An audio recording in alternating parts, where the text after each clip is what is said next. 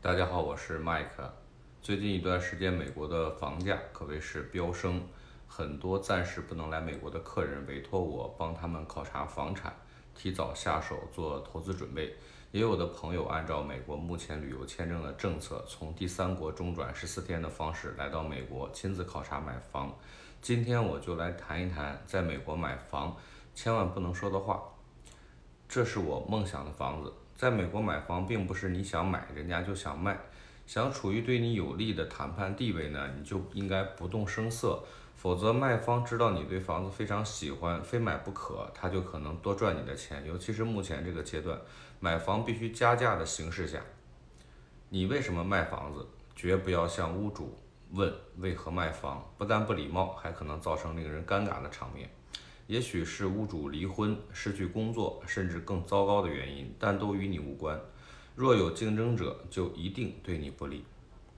这个沙发真难看，不要让买主或者经纪人啊，他们的这种装潢或者挑家具的品味，呃，评头论足，以免引起不必要的麻烦。我想马上打掉这道墙。卖方在这栋房子里有很多的回忆。如果听到买方想大手笔的改造啊，很可能会拒绝买方出价或者是提高价钱。而且美国的房子呢，改造需要非常麻烦的手续，卖家也不喜欢还没有交易就信口雌黄。我付得起这个数，购房者绝不要向卖家谈论融资或者支付全额定价的能力，否则呢会让卖家认为你非常粗鲁，反而不考虑你的下一轮竞价。这个小区黑人多吗？啊，你可以跟邻居聊天，了解小区，也让他们主动提供信息，也可以跟你的经纪人私下沟通，但是不要提出关于侵扰性的种族歧视问题，以免发生不必要的麻烦。